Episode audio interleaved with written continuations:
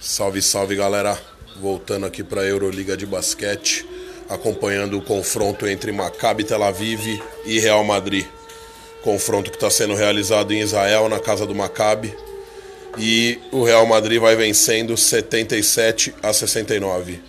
Estamos a 27 segundos partida e provavelmente o Maccabi não vai conseguir reverter. Vamos acompanhando aqui, eu já informo o final da partida aí para vocês. Valeu! Fala galera, voltando aqui para informar o final de jogo aqui na Euroleague. O Real Madrid venceu 81 a 77.